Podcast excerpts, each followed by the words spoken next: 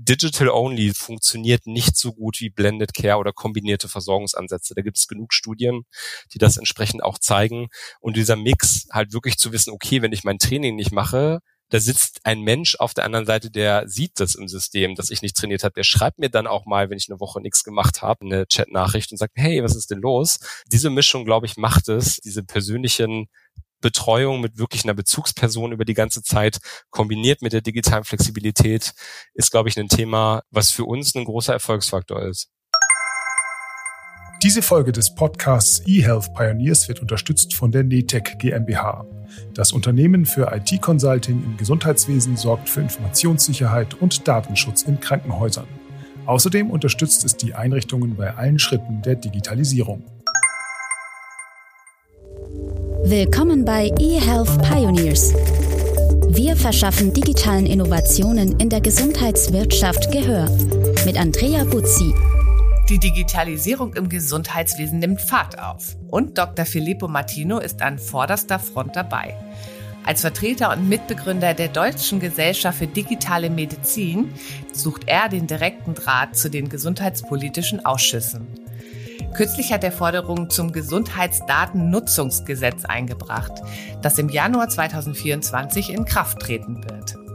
Beim GDNG geht es um die Hebung des Potenzials von Gesundheitsdaten zur Verbesserung und Versorgung von Pflege und natürlich um Herausforderungen und Chancen, die sich aus der Verknüpfung verschiedener Datenquellen und dem Schutz der Patientenrechte ergeben. Ich bin gespannt, wie offen unsere Politiker für Vorschläge aus den Verbänden und der praktischen Arbeit sind und wie viel Gehör diese in der Gesetzesentwicklung wirklich finden. Das wird mir Filippo gleich berichten. Er kennt nämlich die Arbeitsrealität im deutschen Gesundheitswesen aus seiner Zeit als praktizierender Arzt und heute als Chief Medical Officer von Caspar Health. Bei dem eHealth-Startup leitet er seit Oktober 2021 die virtuelle Kasper-Klinik. Was das genau ist, werden wir sicherlich gleich erfahren. Herzlich willkommen, Dr. Med Filippo Martino. Ja, vielen Dank für die Einladung. Ich freue mich sehr, dabei zu sein. Prima, Filippo. Die häufigste Todesursache in Deutschland ist ja das DSGVO, habe ich kürzlich auf einem Kongress gehört. Ist das übertrieben? Es ist schon eine steile These. Aber sagen wir es mal so. Ich glaube schon, dass wir einiges an Potenzial in der Versorgung verschenken und uns zu wenig darüber Gedanken machen, wie man dieses Potenzial auch heben kann, so dass es durchaus nicht ganz unberechtigt ist. Todesfälle sind vielleicht etwas drastisch formuliert, aber zu sagen, dass die DSGVO auf jeden Fall es äh, an der einen oder anderen Stelle nicht einfacher gemacht hat, Patienten zu versorgen und auch entsprechend Forschungs Daten bereitzustellen. Vielleicht auch in der Notfallversorgung kann ich mir vorstellen. Ne? Definitiv, auf jeden Fall. Es ist immer eine Abwägungssache, ja, ähm, zwischen ich den glaub, verschiedenen. Ich glaube, diesen ethischen Dive-In, den werden wir gleich noch machen, weil das ist genau das, äh, was du auch gerade ansprichst. Wo hört der Datenschutz auf, wenn es wirklich um eine körperliche Unversehrtheit geht? Da werden wir gleich noch ein bisschen tiefer eintauchen. Ich habe mich jetzt mal so ein bisschen mit dem GDNG, so heißt ja das geplante Gesetz, was ja im Januar 2024 in Kraft treten soll. Ich habe so ein bisschen das Gefühl, das ist das Gegenteil vom DSGVO. Naja, sagen wir es mal so. Es ist eine Instanz, die es uns ermöglicht, im Rahmen der DSGVO, die ja am Ende den Rahmen auch bildet. Und das ist, glaube ich, der technische Rahmen eher, ne? Genau. Ähm, dann natürlich in diesem speziellen Sektor, die DSGVO gilt ja nicht nur speziell fürs Gesundheitswesen, sondern deutlich breiter. Jeder kennt es von uns mit den Newslettern, äh, Zustimmungen, wo man extra nochmal gefragt wird. Ist das Gesundheitsdatennutzungsgesetz natürlich jetzt etwas spezifischer aufgestellt? Und sagen wir mal, klärt vielleicht auch Bereiche auf, die die DSGVO in der Detailtiefe entsprechend nicht regelt und bringt den, die eine oder andere Sicherheit, ähm, die vielleicht vorher auch gefehlt hat, dann nochmal entsprechende Daten miteinander verknüpfen zu können, erklärt Datenaufsichts-, Schutzaufsichtsthematiken bis hin zu Datenfreigaben aus der EPA. Also von daher ähm, vielleicht ist kein kein Antigesetz, ähm, sondern eher eine Spezifizierung dessen, was da ist, um auch einen klaren Erlauber zu geben, gewisse Dinge umsetzen zu können. Das habe ich auch so ein bisschen den Eindruck gehabt. Ich bin ja nun auch Leidtragende des DSGVO, also nicht ich persönlich, sondern viele meiner Kunden im technischen Bereich, auch was gerade so Ad-Server und so weiter angeht. Es soll ja bei der Gesundheitsdatennutzung eine Widerspruchslösung geben. Ist das durchsetzbar? Also aus meiner Sicht ist das einer der zentralen Punkte, zu sagen, dass es, es muss ein Widerspruchsrecht geben. Das ist ganz, ganz wichtig. Aber, und das ist ja das, was als gemeinhin als Opt-out auch bezeichnet werden, zu widersprechen und nicht aktiv zustimmen zu müssen. Es sind am Ende Daten, die für die Gesellschaft und für die äh, Sozialgemeinschaft entsprechend wichtig sind, so dass aus meiner Sicht, und das ist eines der größten Diskussionspunkte, glaube ich, dieses Gesetzes, ähm, zu sagen, es geht ja konkret ähm, vor allen Dingen um die elektronische Patientenakte, aufgeklärt zu werden, widersprechen zu können, aber grundsätzlich erstmal alle reinzuholen, denn wir sehen aktuell, die EPA gibt's ja schon ein bisschen länger, dass es noch nicht so gut funktioniert, wie man sich das gewünscht hatte. Ich habe mich ein bisschen gewundert, weil Widerspruchslösung ist ja in Deutschland eh so ein ganz komisches Thema.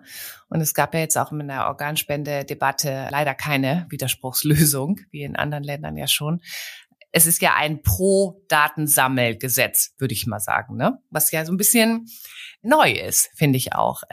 Und gut, dann erzähl uns doch mal. Du kannst uns ja bestimmt deine Einblicke in deine jüngste Teilnahme an den Verbändeanhörungen zum Gesundheitsdatennutzungsgesetz geben. Wie läuft das genau ab? Erzähl erst mal, wie überhaupt Verbände sich dort einbringen, auf welche Art und Weise, weil ich finde das auch mal ganz interessant, dass man das mal erklärt. Ja, dass ja. es ja wirklich auch ein demokratischer Prozess ist, ja, ähm, an dem total. sich alle einbringen können. Ich finde auch in der E-Health-Branche kann man auch ein bisschen mehr Lobbyarbeit machen. Also erzähl mal, wie habt ihr das gemacht? Also in unserem konkreten Fall jetzt bei der Deutschen Gesellschaft für digitale Medizin ist es so, ähm, die Anhörung gehört ja quasi zum Prozess dazu. Wie du gesagt hast, ganz, ganz wichtiger Schritt auch in der Demokratisierung und dort verschiedene Verbände äh, aufgefordert werden, dort Stellung zu beziehen. Und gibt's Fristen, ähm, dann kann man das einreichen, ne? Mhm. Genau, korrekt. ähm, je nachdem, äh, wie kurzfristig man geladen wird, kann es dann auch sein, dass man ein, zwei äh, Nachtschichten einlegt, um das dann auch zu tun. Habt ihr das gemacht? Ja, schon. Also wir haben uns sehr gefreut. Wir sind ja noch eine relativ junge Fachgesellschaft, ähm, so dass wir uns sehr gefreut hatten, nachdem wir auch an den Digitalisierungsstrategie-Workshops des BMGs und sowas auch teilgenommen hatten, ähm, dass wir dann quasi eingeladen worden sind, eine Stellungnahme ähm, einzureichen, abzugeben und auch zur Verbändehörung eingeladen worden zu sein. Die großen anerkannten Verbände arbeiten Wochen darauf hin, in dem Moment, wenn der der Entwurf rauskommt, weil sie wissen, sie werden eingeladen. Für uns war es eine sehr freudige Überraschung, dass wir explizit aufgefordert worden sind, auch Stellung zu beziehen, so dass wir dann etwas kurzfristiger, wir hatten uns natürlich vorher intern Gedanken dazu gemacht, hatten auch schon überlegt, Stellungnahmen als solches dann auch zu publizieren, vielleicht zu einem etwas späteren Zeitpunkt, wie zum Beispiel jetzt, auch wo die erste Lesung da ist. Das hat uns dann dazu gebracht, kurzfristiger dann entsprechend mit den anderen Mitgliedern auch teilweise in Bearbeitung zu gehen, das Positionspapier zu entwickeln, die Stellungnahme und sie dann entsprechend einzureichen und dann auch an der Anhörung zu partizipieren. Und an der Anhörung, da hat man dann auch wirklich einen Redeanteil oder ist das eher so dass man dann auch weiß, was da debattiert wird. Also es ist so, dass auf einer Anhörung die verschiedenen Aspekte des Gesetzes dann strukturiert ähm, durchgegangen werden. Zumindest war es in dem Fall so. Und man dann die Möglichkeit hatte, ähm, sich zu melden, aufgerufen zu werden und dann entsprechend offen im Saal, es sind ja dann alle Vertreter der entsprechenden Verbände dann auch da, offen dann auch seine Punkte mit einzubringen. Einige der Aspekte, die wir auch schon mit auf der Agenda hatten, sind dann auch von anderen Verbänden oder anderen Vereinigungen entsprechend vorgebracht worden. Und wenn es dann sinnvoll war, die Stellungnahme muss man ja auch immer sagen, die liegt den Referentinnen und Referenten und den Referaten des BMGs ja auch in voller Gänze vor, so dass man sich dann darauf beschränkt, quasi nochmal Dinge vielleicht spezifisch herauszuarbeiten oder an dem einen Punkt dann auch zu sagen, wie widersprechen dem gerade ausdrücklich, weil aus folgenden Punkten den Standpunkt nochmal klar zu machen. Aber man ja, bringt sich dann aktiv ein, wenn der entsprechende Passus dann kommt. Kann ich eigentlich als E-Health-Startup auch einfach so meine Meinung zu einem Gesetzesentwurf abgeben oder kann das nur über Verbände erfolgen? Also, es ist eine Demokratie. Jeder einzelne Bürger kann immer seine Meinung zu diesen Themen auch mit abgeben.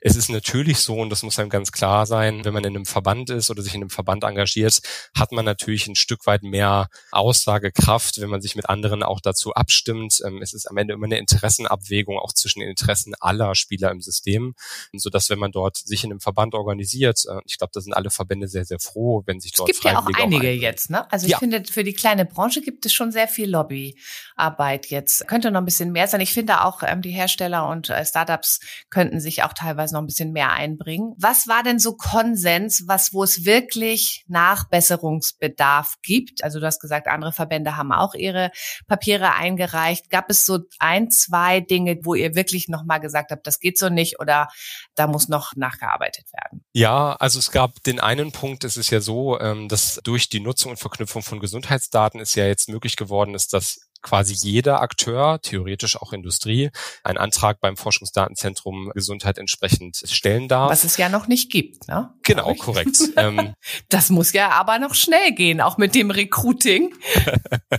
das stimmt auf jeden Fall. Aber diese Zentrale dann quasi ähm, auch im Sinne des Gemeinwohls entscheidet, jetzt akteursunabhängig, also egal wer es einreicht, ist es zum Gemeinwohl oder auch nicht.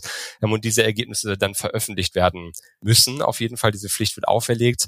Allerdings ist es zum Beispiel so, dass es kein zentrales Verzeichnis gibt. Das heißt, wenn ich was Schickes erforscht habe, ähm, als Industrie ist ja zum Beispiel Pharmaindustrie, ne? Zum Beispiel, ähm, dann muss ich das auch allen zur Verfügung stellen. Es ist denn ja nicht mehr mein tolles Forschungsergebnis oder kann ich das dann auch monetarisieren und habe dann Patent drauf, wie das üblicherweise ja auch war. Ja, das sind Daten, die quasi ja in unserem Sozialsystem generiert werden, natürlich auch mit Kosten durch die Sozialgemeinschaft und entsprechend dann die Forschungsergebnisse als solche dann auch veröffentlicht werden ähm, und zur Verfügung stehen müssen. Also dass es natürlich, sagen wir mal, ein bisschen etwas anderes ist, als wenn Pharmaindustrie jetzt für sich ähm, quasi forscht, was ich finde in dem Kontext natürlich dann auch aber nur fair ist, dass auch alle von den Ergebnissen profitieren können. Hört sich erstmal nach einem guten Plan an. Das ist aber natürlich die Frage, ne? wer und wie wird Gemeinwohl definiert. Ne? Also, denn dann soll ja die Industrie die Daten nutzen dürfen und also man weiß ja, wie das dann so ist. Wie muss man das definieren, beweisen? Oder sind das so Forschungsprojekte, die eigentlich den aktuellen Standards entsprechen und das wäre dann genauso? Ja, also es gibt natürlich verbindliche internationale Standards für die Durchführung solcher Forschungsprojekte. Ähm, es ist sicherlich dann, die Grenze ist, ist eine feine, da sind wir alle sehr gespannt, wie das auch definiert wird, denn es war Industrie in dem Maße vorher nicht möglich, auch Zugang auf die Daten zu haben. Ich denke aber, wenn es die Veröffentlichungspflicht gibt, und da war so ein bisschen der Punkt, den wir dann auch eingebracht haben, zu sagen, Veröffentlichungspflicht ist schön und gut. Es muss aber auch ein Verzeichnis geben, wo transparent sichtbar gemacht wird, welche Ergebnisse liegen denn auch vor. Denn es war wenig geregelt, was heißt denn wirklich publiziert? Muss das in einem großen Journal sein? Wo kann ich das denn auch nachlesen? Und ich meine, man kann Ergebnisse auch immer effektiv stecken, auch wenn sie formal publiziert sind, so dass wir zum Beispiel für die Einrichtung, da waren wir auch nicht alleine mit der Meinung, eines zentralen Registers sind, eines Transparenzregisters, wo ganz klar dann auch veröffentlicht wird und festgehalten ist, wo kann ich denn nachgucken, was vielleicht als mit den Daten von mir als Versicherten entsprechend dann auch ähm, gemacht worden ist und was liegt dort zur Verfügung, dass das auch transparent gemacht wird. Genau, also oder grundsätzlich, ne, was der Staat eigentlich für Forschungsprojekte mit diesem Datenpool unterstützt, weil es geht ja nicht um meine Daten. Ich glaube, das kann man nicht oft genug betonen, sondern es geht ja um anonymisierte Daten. Ja, was genau. mir noch aufgefallen ist in diesem Gesetzentwurf, also es gibt ja keine strafrechtlichen Instrumente. Ist ja immer so ein bisschen witzig auch. Man kennt das ja auch aus eigenen Dingen, die man dauernd unterschreiben muss, NDAs oder sonst was. Und da steht aber nirgendwo drin, was wirklich passiert, wenn man die Sache nicht macht. Ne? Ist ja da auch so ein bisschen so, oder? Genau, also auch das war einer der Kritikpunkte, den wir auch mit aufgegriffen hatten, zu sagen, es muss auch klar sanktioniert werden. Ich meine, dann fliegen Summen durch die Gegend. Ähm, beim Datenschutz haben wir es ja teilweise auch, dass das jetzt auch angepasst worden ist mit den Strafen ich meine, es ist ein Unterschied, ob das jetzt ein kleines Unternehmen ist oder eine kleine Forschungseinrichtung, die dort vielleicht auch gar nicht bewusst Schindluder treibt, im Vergleich zu einem großen Unternehmen, wo man dann sagt, okay, ähm, größere Geldbeträge als Strafe sind dann ein mögliches Risiko, was ich eingehe. Stört ja die Industrie manchmal auch nicht so richtig, ne? Richtig. Wenn man sich jetzt so Meta oder die großen GAFAs anguckt, man denkt so, um Gottes Willen, das sind ja Milliardenstrafen, aber das ist, ist ja für die völlig irrelevant. Definitiv. Und deswegen sollte auch dort Transparenz herrschen, wenn es zu solchen Zwischenfällen auch kam. Denn am Ende Strafverfolgung hin oder her, der Schaden, der auch durch Image entsteht, wenn man dort einen Leak hat. Ähm, wir kennen das aus anderen Unternehmen ja auch. Ähm, gerade im Gesundheitsbereich ist natürlich immens und vielleicht auch gar nicht mit einer Summe zu bemessen. Von daher muss auch da Transparenz herrschen, wenn es Vollkommen ein guter gibt. Punkt, den du da auch nochmal bringst. Transparenz ist ja so ein Schlüsselwort in der Debatte um ähm, digitale Medizin. Wie würdest du einem skeptischen Patienten oder Menschen Menschen die Bedeutung von Transparenz in diesem Kontext erklären. Da denkt man ja irgendwie sofort an den gläsernen Patienten. Ne? Also alle Leute, denen ich erzähle, ich bin im E-Health-Bereich tätig, die fangen auch sofort an mit, oh, das ist total gefährlich. Und die Versicherung, die wollen ja eigentlich nur wissen, dass ich irgendwie immer zu McDonalds fahre und rauche. und wenn sie das wissen, dann ne, wird das alles teurer und so weiter. Da sind ja also die wildesten Fantasien äh, am Start. Ja, total. Also ich glaube am Ende, und das ist ganz, ganz wichtig, durch die Transparenz kann jeder oder jede im System am Ende davon profitieren. Ja, sei es, dass der Arzt oder die Ärztin von vornherein weiß, welche Untersuchungen sind zum Beispiel schon gemacht worden, welche Möglichkeiten oder vielleicht Allergien in der Vergangenheit bestehen auch. Also diese Transparenz, über die ich auch die Macht habe, sie quasi auch ein Stück weit einzuschränken. Ja, es ist ja nicht so, dass man in der elektronischen Patientenakte kann man klar regeln, wer kann was dann auch entsprechend sehen. Man kann der elektronischen Patientenakte auch widersprechen. Also es ist ja nicht so, dass es keine Möglichkeit gibt für Patientinnen und Patienten, die kritischer sind, ähm, entsprechend auch nicht daran zu partizipieren. Ich kann am Ende nur sagen, wir können mit Transparenz einen ganz, ganz großen Schritt gehen auf, auf der Ebene der Gesellschaft oder auch der Gesamtpopulation. Ähm, aber auch für jeden einzelnen Patienten und Patientin sind Vorteile in der eigenen Versorgung drin, so dass ich ganz klar sage, natürlich ist es etwas transparenter als vorher. Da finde ich manchmal auch so ein bisschen das Verhältnis schwierig, wenn man andere Social Media nutzt und dort fleißig postet und macht und tut. Wenn man auf der anderen Seite sagt, so, ich möchte jetzt aber nicht, dass mein Arzt weiß, ich nehme Medikament XY, ähm, finde ich die Wahrnehmung manchmal auch ein bisschen schief. Und man muss für sich klar überlegen, Kosten nutzen. Und für mich als Person, ich bin jetzt Gott sei Dank noch relativ gesund, sage ich trotzdem, für mich überwiegt der Nutzen. Wenn was ich ist, möchte ich wissen, dass mein Arzt alles möglich über mich weiß, was wichtig ist. Ja, ein Gast hat mir ja mal in diesem Podcast gesagt, dass der die Angst vor Datenlecks und Datenmissbrauch nimmt drastisch ab mit der Schwere der Erkrankung das fand ich irgendwie auch nochmal so ganz wichtig, ne, dass man sich natürlich nicht denkt, irgendwie, ich brauche das nicht und deswegen ne, möchte ich auch nicht meine Daten zur Verfügung stellen. Das ist ja so dieser soziale Gedanke, der unser ganzes Gesundheitssystem ja auch prägt. Ne? Was ich aber als schwierig erachte, vielleicht kannst du mir da ein bisschen meine Angst nehmen. Wie sollen denn so schnell alle Daten so zusammengeführt werden, dass sie irgendwie ausgewertet werden können? Weil das wird ja alles irgendwo liegen, teilweise auf Papier oder auch irgendwie in anderen Formaten. Wird es da auch einen Standard geben? Wird das auch alles geregelt? Genau, also in dem GDNG jetzt spezifisch nicht. Also bis auf der Ebene, dass gesagt wird, welcher Standard ist gültig, aber es müssen sich natürlich an Datenaustauschstandards auch gehalten werden, die im System auch entsprechend vorhanden sind und auch erarbeitet werden. Und das ist ein Punkt, also es geht jetzt um die Verknüpfung von Gesundheitsdaten aus, sagen wir mal, aus Krebsregistern zum Beispiel, aber der Vorschlag natürlich dann auch noch weiter greifen könnte. Wir starten jetzt erstmal in einem kleineren Szenario, ähm, dort ähm, Kassendaten zur Verfügung zu stellen, Sekundärdaten, ähm, Krebsregisterdaten, aber da ist viel mehr. Also Schlaganfallnetze. Ähm, da gibt es noch mehr, ähm, was letztendlich verknüpft werden kann. Von daher, ja, wird es ein bisschen Zeit brauchen. Ich glaube, es ist aber ein ganz wichtiger Grundstein zu sagen, wir bringen dort Klarheit rein, damit dort dann auch entsprechend gearbeitet werden kann. Haben wir es direkt am 1. Januar?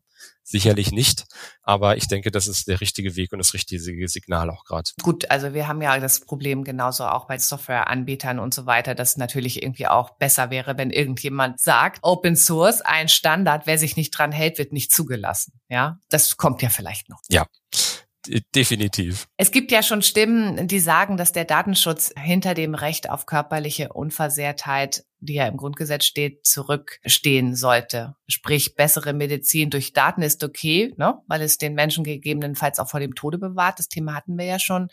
Wurde sowas dort auch debattiert und ist das eigentlich auch der Grundgedanke von diesem Gesetz? Also jetzt auch so ein Umdenken kommt, ne? weil es wird ja auch ganz viel über die Macht der Datenschützer und so in diesen Vorschlägen debattiert und die soll ja auch zusammengelegt werden, dass nicht jeder so ein bisschen so seine eigene Bundeslandhoheit hat. Was kannst du uns dazu auch aus der Branche berichten, aus deinem Verband? Wie ist da die Haltung? Also zur Datenschutzaufsicht jetzt ganz speziell für Forschungsvorhaben ist es ein super guter Schritt zu sagen, das Ganze wird zentralisiert, ähm, sodass die anderen Datenschutzaufsichten sich dem quasi dann auch anschließen sollen, Schrägstrich müssen, um das Ganze auch zu vereinfachen. Denn heute eine Studie zu machen, die multizentrisch ist in verschiedenen Bundesländern, hat schon seine Herausforderungen, würde ich sagen, sei es äh, in der Datenschutzaufsicht, die Ethikkommissionen, wo es schon ein bisschen besser auch geregelt ist, ähm, dass dort einfach auch entsprechende Vereinfachungen da sind, um das auch möglich zu machen. Und das ist ganz, ganz wichtig ähm, an der Stelle, dass das auch geregelt wird. Und deswegen war das ein Punkt, den wir sehr begrüßt haben und auch in der Szene und auch bei den anderen Verbänden sehr positiv aufgenommen worden ist. Stimmst du dem denn auch persönlich zu, dass der Datenschutz hinter dem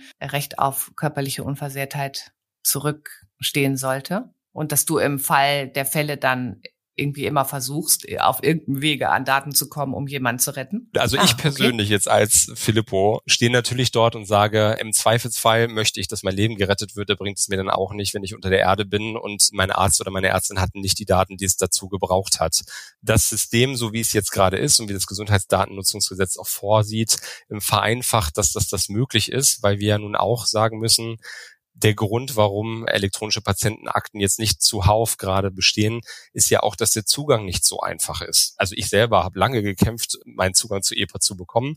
Es war nicht ganz so einfach, ähm, sodass diese Vereinfachung, die ja aber immer ein Widerspruchsrecht, also jeder kann es ja am Ende für sich entscheiden. Das Opt-out sagt ja nicht, ich habe keine Wahl, ich werde informiert und da müssen auch alle informiert werden, war auch ein wichtiger Punkt, ähm, dass man darüber aufklärt. Gut, die Frage ist natürlich, ob es wirklich jeder versteht und auch die Kraft hat. Ne? Also ich kenne auch viele chronisch Kranke. Es liegt vielleicht auch daran, dass ich auch schon so um die 50 bin und auch ernste Erkrankungen in meinem Umfeld auftauchen. Und ich kann mir dann echt vorstellen, dass die nicht auch neben ihrer Chemotherapie oder was weiß ich auch nicht sich noch mit ihren Daten und ihrem Zusammentragen von allen möglichen Befunden und dann noch Widerspruch hier und also ah, Geht das nicht irgendwie einfacher? Ja, natürlich. Ich glaube aber, und da müssen wir perspektivisch hinkommen, es ist eine Sache, die jetzt über Generationen auch wachsen muss. Ähm, und bestenfalls ist man vielleicht in der Schule schon informiert worden zu den Möglichkeiten, ist sowieso ein Thema äh, Gesundheit und Schule, äh, wo man noch einiges sicherlich tun kann. Genau, nicht nur was mit den Daten zu tun hat, sondern auch äh,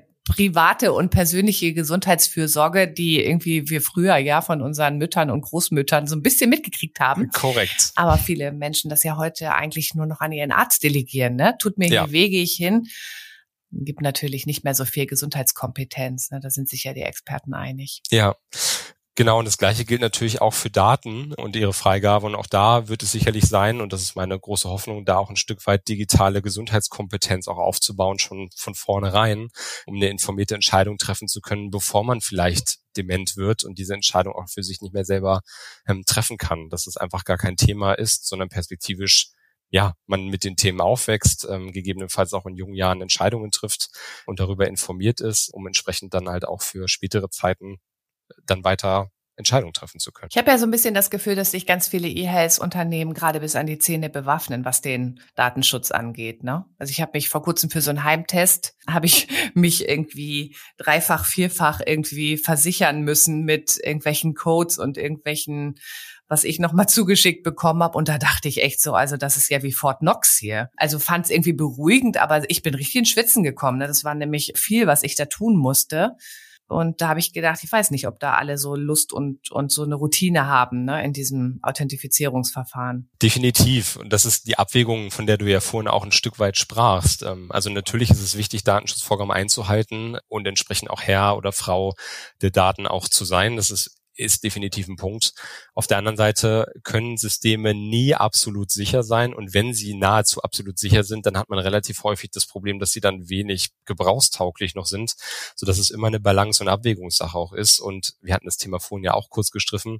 Natürlich bewaffnen sich alle bis an die Zähne, denn wenn es mal zu einem Leak kommt, das wird Total. publik. Dann sind ähm, wir wieder bei dem Image-Schaden und dann richtig. ist natürlich irgendwie quasi für so junge Unternehmen auch schnell zum Aus, ne? Ja. Okay, gibt's noch etwas, was noch ganz wichtig ist in dieser Debatte um das GDNG, also was auch noch wirklich zu klären ist, bevor wir im Januar dann sagen, jetzt sind wir froh, dass wir es haben? Ja, was wir auch im Verband relativ viel, also bei uns in der Fachgesellschaft relativ viel diskutiert haben, war das Thema mit der Auswertung der Kranken- und Pflegekassen mit den Daten zu dem individuellen Gesundheitsschutz, was wir prinzipiell gut finden, ähm, dort entsprechend der Gesellschaftsgesundheit ähm, dort auch Auswertungen ermöglichen zu können. Die Art und Weise, wie der Patient informiert wird, war für uns ein Punkt, da haben wir auch viel darüber diskutiert, was könnten Alternativen sein. Man will es natürlich, wir haben es ja gerade gehabt, jetzt auch aus Datenschutz sich nicht zu umständlich machen, dass es dann eine komplett komplett unpraktikable Lösung wird, dann bringt es auch nichts, dann kommt es in der Versorgung nicht an. Aber dass die Krankenkasse darüber informiert, Mensch, Sie haben ein Risiko für XY, wenn Sie Lust haben, sprechen Sie doch mal mit Ihrem Arzt, waren wir schon dann auch relativ schnell der Meinung zu sagen, das ist eine ärztliche Aufgabe, solche gesundheitsrelevanten Informationen zu kommunizieren. Und da müsste man sich definitiv etwas überlegen, dass es vom Prozess her dann auch anders läuft. Grundsätzlich gut, wie es gerade angedacht ist, lässt sich darüber streiten und ist durchaus auch in der Diskussion, gerade wenn ärztliche Verbände dort mit dabei sind. Ja, da muss ich jetzt gerade mal überlegen, wie ich fühle. Ich bin ja auch so ein bisschen medizinisch vorgebildet. Du ja auch. Insofern, also selbst ich habe manchmal so, wenn ich irgendwie so Vorsorgeaufforderungen bekomme oder Heimtests oder alles Mögliche, dann bin ich manchmal schon skeptisch, ob ich nicht doch lieber einen Arzt als Vermittler hätte, ne? der mir das Ergebnis auch nochmal darlegt, der mich vielleicht auch irgendwie auf so ein Risiko aufmerksam macht. Nur da ist das in der Praxis überhaupt praktikabel? Und kriegt man dafür Geld als Arzt? Äh, zumindest sollte man über Vergütung, da halte ich mich jetzt in der Wertung zurück, aber zumindest sollte man dann natürlich klar Aufwand honorieren. Es wäre sicherlich sinnvoll, dass die Krankenkasse den Patienten informiert, dass der jeweilige Hausarzt entsprechende Informationen erhalten hat und die Person dann die Wahl hat, eine informierte Entscheidung zu treffen, ob sie mit gemeinsam mit dem Arzt, ähm, vielleicht kann man dort auch ein Zwei-Schlüssel-System entwickeln, dass der Arzt es gegebenenfalls auch gar nicht ohne den Patienten dann auch ja ansehen kann oder dann auch die Daten erhält an der Stelle, weil natürlich die Krankenkasse gesundheitsrelevante Daten des Patienten einfach den Hausarzt zu geben, kann man auch kritisch sehen. Und wie gesagt, da kommt man so ein bisschen an die Grenze, was ist praktikabel noch, dass man zu zweit ähm, quasi dann entsprechende Informationen öffnen kann. Man muss sich einfach vorstellen, man öffnet ein Tresor und da ist ein längeres, gesundes Leben drin statt einem Goldbarren. Genau, und es, es, gibt halt zwei Schlüssel, die man dann gemeinsam entscheiden kann und der Arzt oder die Ärztin aber auch da ist, um das in den Kontext zu stellen des jeweiligen Patienten. Warum ist das jetzt bei dir so und was können wir tun, als einen Brief nach Hause zu bekommen, vielleicht Worst Case, wo drin steht, Sie sollten mal wieder XY machen. Ich hoffe jetzt nicht, dass eine Krankenkasse schickt, hallo, Sie haben vielleicht Krebs, so und so. Das wäre, glaube ich, ganz fatal, dass man aber eine informierte Entscheidung treffen kann, die dann aber auch gleich ärztlich und geframed wird. Ja, ich, ich glaube auch, das wäre natürlich auch der erste wirklich logische Schritt zu mehr Prävention und dann natürlich aber auch die Transformation der Krankenkassen zu Gesundheitskassen. Die nennen sich ja teilweise schon so aber sie agieren ja eigentlich immer noch, unser ganzes System agiert ja eigentlich krankheitsfokussiert. Ne? Ja, ist richtig. Gehen wir doch mal irgendwie so ein bisschen weg von der Verbändearbeit. Du kennst ja auch alle Seiten. Ich habe das in der Anmoderation gesagt. Du warst selber praktizierender Arzt. Es wird ja immer so ein bisschen geguckt, welche Stakeholder sind da eigentlich irgendwie die Bremser. Ne? In der Digitalisierung oder wer, welche müssen noch mehr überzeugt werden und, und, und. Welche Rolle spielen Patientinnen und Ärztinnen in der Gestaltung des digitalen Wandels und wie können diese Stimmen auch noch besser gehört werden? Was ist so deine Einschätzung? Also ich glaube, dass beide Gruppen ein sehr, sehr großes Potenzial haben, zu Treiber für Digitalisierung zu werden. Ich glaube, was dafür fehlt, ist häufig Aufklärung ähm, über die verschiedenen Themen. Und wenn es Aufklärung gibt, dann ist die häufig sehr risikofokussiert und wenig auch fokussiert ausgewogen, auch über Potenzial und gegebenenfalls auch verschenktes Potenzial, was wir nicht heben. Ich finde auch, es gibt viel Ahnungslosigkeit. Also wir als Kommunikationsberatung versuchen ja ganz viel Aufklärung auch in den entsprechenden Medien zu lancieren und wir kennen ja, glaube ich, alle diese Ansprache bei den Tagesthemen, wo es um die EPA ging und wo irgendwie alles falsch war. Und natürlich auch Tech-Themen immer, finde ich, auch so ein bisschen tendenziös von den Medien dargestellt werden. Ich wollte da eigentlich mal so eine Sentimentanalyse machen, weil es, oh, vielleicht bin ich auch irgendwie zu kritisch, aber wenn man das Gefühl, es ist nicht so dieses, es ist toll, es gibt Innovation, was kann das und okay, was müssen wir beachten, sondern erstmal, oh, oh, was müssen wir beachten und ganz zum Schluss, ja, da kommt aber was aber mal genauer hingucken, ein bisschen vorsichtig sein. Das ist natürlich auch im Gesundheitswesen dann für die Leute noch unmittelbarer, weil es ja jeden betrifft. Ne? Auf jeden Fall. Und ich glaube, dass vielleicht Patientinnen und Patienten, wenn sie informiert sind, eher die Chance sehen. Ich würde meine ärztlichen Kolleginnen und Kollegen jetzt nicht als Bremser bezeichnen, aber man erlebt sie schon häufig eher als Bedenkenträger. Und ich glaube, dass gerade dazu zu informieren, aufzuklären, gemeinsam Themen auch eine Chance zu geben, Evidenz zu generieren, ganz wichtiger Punkt, um Vertrauen und Akzeptanz zu schaffen, sind, glaube ich, die wichtigsten Dinge, um dann vielleicht den einen oder anderen Bedenkenträger oder Beträgerin entsprechend dann auch vielleicht zu einem Treiber Treiber und einem Verfechter und Visionär vielleicht sogar zu machen. Ja, ich glaube, man muss die Menschen auch im richtigen Moment mit der richtigen Information erwischen. Und das ist natürlich sehr schwer in so einem praktizierenden Alltag und bei den Patientinnen natürlich auch. Thema Gesundheit und Versicherung und, und, und. Das sind alles Sachen, mit denen man sich erst beschäftigt, wenn man, ja, ist ja auch menschlich irgendwie so ein bisschen. Total. Ne?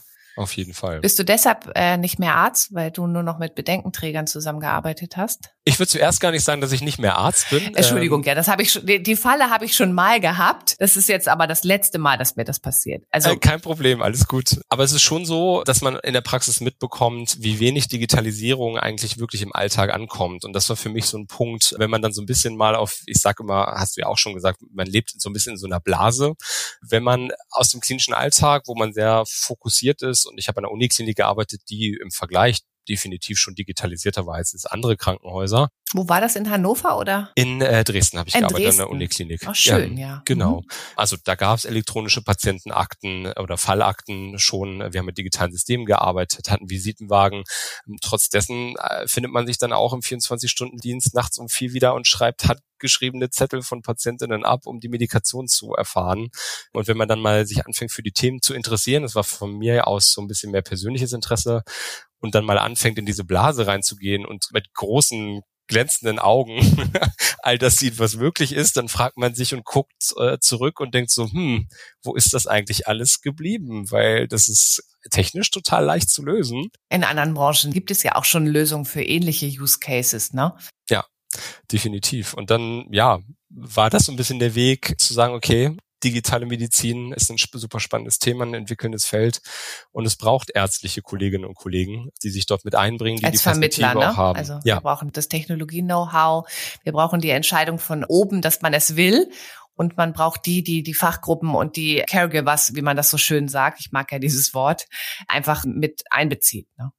Hast du das Gefühl, bei Casper Health kannst du jetzt mehr verändern? Auf jeden Fall. War einer der Gründe auch, warum ich letztendlich zu Casper Health gewechselt bin. Ich habe jetzt so ein bisschen die Position, auf der einen Seite sehr medizinisch wieder arbeiten zu können. Ja, du bist Leiter Ähm, einer digitalen Klinik. Das finde ich ja. interessant. Genau. Und auf der anderen Seite aber auch diesen Digitalisierungsaspekt jetzt nicht zu verlieren und immer im Hinterkopf zu haben, okay, wir haben Patienten in einem anderen Kontext, wir haben ein anderes Medium, wie wir kommunizieren. Ähm, Wir können vielleicht nicht anfassen, haben aber dafür mehr Einblick in den Alltag des Patienten durch die Daten, die Erzählst wir du generieren. noch einmal ganz kurz, wie diese digitale Klinik funktioniert und was auch die Idee dahinter war? Sehr gerne. Die digitale Klinik, ähm, wir sind im Bereich Rehabilitation tätig. Bei uns ist es so, dass die Patienten und Patientinnen quasi in den Rehabilitationskliniken zuallererst Kontakt haben mit den technischen Systemen. Das kann eine Patienten-App sein auf dem Handy oder auch auf dem Computer, eine Web-App.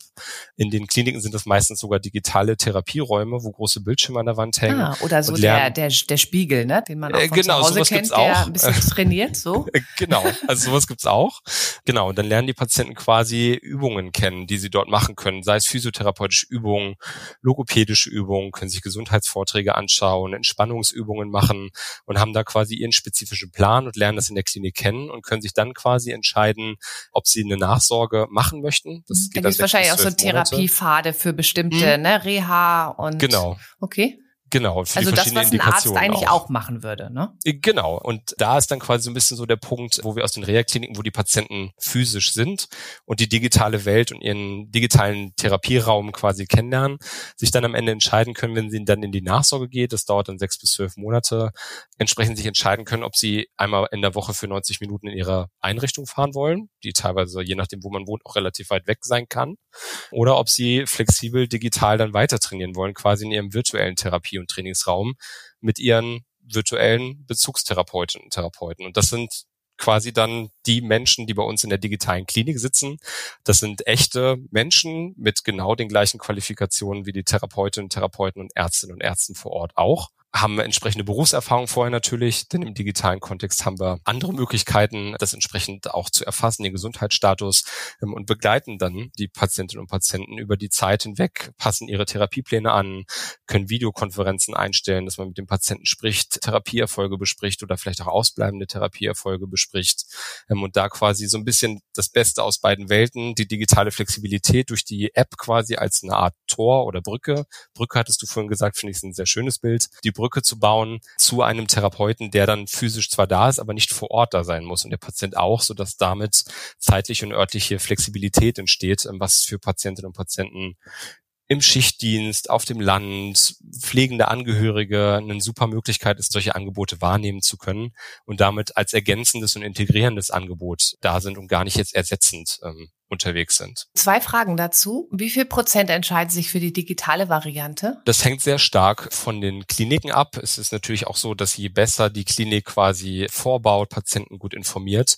Aber wir haben Kliniken, da sind rund 50 Prozent der nachsorgeberechtigten Patienten, also rund die Hälfte entscheidet sich für digital und die andere für analog. Und habt ihr schon Evidenzdaten zur Wirksamkeit? Ja, die brauchten wir auch. Wir sind als Anwendung auch unbefristet zugelassen und dort haben wir große Studien mit teilweise über 1000 PatientInnen, die nachweisen, gewesen, dass wir mindestens gleichwertig sind. Es war eine Nichtunterlegenheitsstudie und in einigen Items sich sogar abzeichnet, dass dort aufgrund der besseren Zugangsmöglichkeiten, der Flexibilität, ähm, sich in einigen Items sogar die Tendenz zur etwas besseren Darstellung der digitalen Form der Nachsorge ergibt als im Vergleich zur analogen Nachsorge. Ja, spannend. Welche spezifischen Learnings oder Erkenntnisse hast du denn schon jetzt bei Caspar Hayes gewonnen, die du vielleicht auch besonders spannend fandest, was jetzt digitale Medizin angeht? Also vielleicht auch so Trends, wo du siehst, da geht jetzt wirklich was. Wir haben auch gesehen, das können wir irgendwie jetzt nochmal technisch umsetzen. Das sind unsere Pläne auch für die Zukunft. Ich glaube, ein Basisfaktor hat es gar nicht so viel mit Trends zu tun ist. Es ist extrem wichtig, alle Beteiligten in dem Prozess aufzuklären, zu informieren und an Bord zu haben, sei es die Patienten und Patientinnen, aber auch die ganzen Fachkräfte in den Kliniken.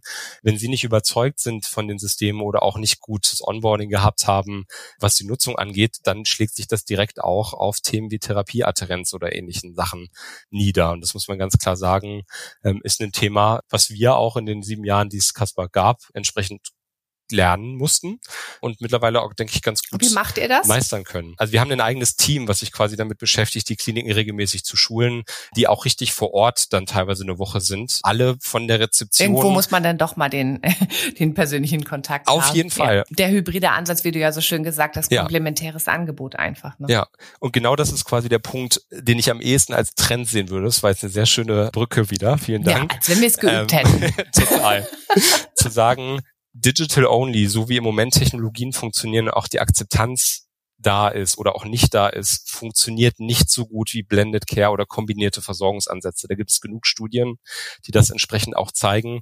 Und dieser Mix halt wirklich zu wissen, okay, wenn ich mein Training nicht mache, da sitzt ein Mensch auf der anderen Seite, der sieht das im System, dass ich nicht trainiert habe. Der schreibt mir dann auch mal, wenn ich eine Woche nichts gemacht habe, eine Chat-Nachricht und sagt, hey, was ist denn los? Diese Mischung, glaube ich, macht es, diese persönlichen Betreuung mit wirklich einer Bezugsperson über die ganze Zeit kombiniert mit der digitalen Flexibilität ist, glaube ich, ein Thema, was für uns ein großer Erfolgsfaktor ist. Vielleicht wollten wir da zu viel, ne? Also, dass wir auch gesagt haben, digital only, weil das natürlich irgendwie auch so eine, als wenn man so eine Stufe übersprungen hätte, ne? Und man sieht es auch, muss man sagen, auch in den Märkten, wenn man sich an den großen Unternehmen, Hinge Health, Sword, auch in den USA jetzt drüber schaut, all diese großen Unternehmen, die schon sehr erfolgreich sind, ähm, fangen jetzt an, zunehmend selber medizinische Versorgungszentren aufzukaufen. Also wirklich auch in Richtung von sehr digital sich auch zunehmend analoge Einheiten dazu zu kaufen, aufzubauen, um diese Blended Care oder Combined Care Ansätze wirklich dann auch in der Versorgung umzusetzen. Also es ist ein Trend, den man auch über die Grenzen jetzt von Deutschland hinaus sieht, dass die großen Unternehmen dahin tendieren. Da haben wir ja schon wirklich den ganzen Ritt durch das Thema schon fast vollständig einmal beleuchtet, finde ich total spannend. Meine letzte Frage an dich mit der Bitte um eine ganz kurze Antwort, am besten nur mit einem Ein-Wort. Wo kann man am besten Innovationen in der Medizin anregen? Als praktizierender Arzt, als Oder als Lobbyist? Ich würde sagen, so wie die Situation jetzt ist, praktizierender Arzt. Also, oder als Fachkraft generell. Ja, Ähm, hat man am meisten Einfluss, ne? Das finde ich ist doch ein klasse Schlusswort. Ich habe von dir vor allen Dingen als großen Trend mitgenommen, dass Digital Only nicht so gut funktioniert wie Blended Care. Vielleicht bist du so nett und stellst uns da auch noch mal eine zentrale Studie oder einen Link dazu zur Verfügung. Das finde ich irgendwie super spannend oder auch ein Artikel, den wir noch in die Shownotes packen können. Und das ist eine Aufklärung. Gerade so ein bisschen, ja, äh, fehlt an Aufklärung und zu stark auf Probleme zu gucken. Aber wir brauchen halt tatsächlich auch diese digitale Gesundheitskompetenz, diesen Begriff, was du ja auch erwähnt. Und ich gehe jetzt raus aus diesem Podcast mit deinem ganz wunderbaren Satz, den du gesagt hast.